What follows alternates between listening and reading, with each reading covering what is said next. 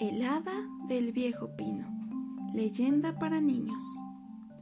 Hubo una vez, en unas lejanas llanuras, un árbol antiquísimo al que todos admiraban y que encerraba montones de historias. De una de aquellas historias formaba parte un hada, que había vivido en su interior durante años. Pero aquella hada se convirtió en un día en una mujer que mendigaba y pedía limosna al pie del mismo pino. Muy cerca vivía también un campesino, al que la gente consideraba tan rico como egoísta, que tenía una criada. Aquella criada paseaba cada mañana junto al viejo pino y compartía con la mujer mendiga todo el alimento que llevaba consigo. Pero cuando el campesino se enteró de que la criada le daba el alimento a la señora que mendigaba, decidió no darle ya nada para comer para no tener así que regalárselo a nadie.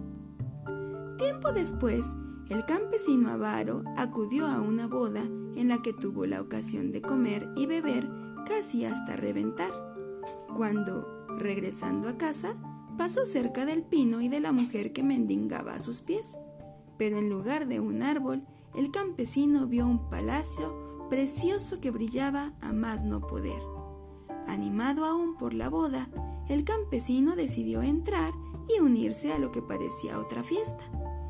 Una vez dentro del palacio, el campesino vio a una hada rodeada por varios enanitos disfrutando de un festín.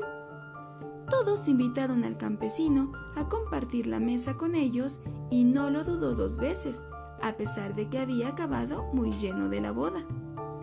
El campesino, ya sentado en la mesa, decidió meterse todo cuando pudo en los bolsillos, puesto que ya no le cabía nada en el estómago. Acabada la fiesta, el hada y los enanitos se fueron a un salón de baile y el campesino decidió que era el momento de volver a casa. Cuando llegó, quiso presumir de todo cuanto le había pasado ante su familia y sus criados, y, para demostrarlo, sacó todo cuanto había metido en sus bolsillos. Pero Oh, oh, de los bolsillos no salió nada.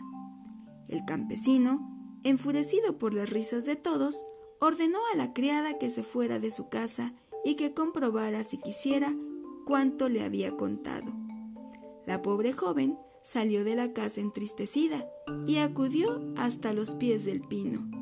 Pero, de pronto, poco antes de llegar, notó algo muy brillante en los bolsillos de su delantal y eran monedas de oro.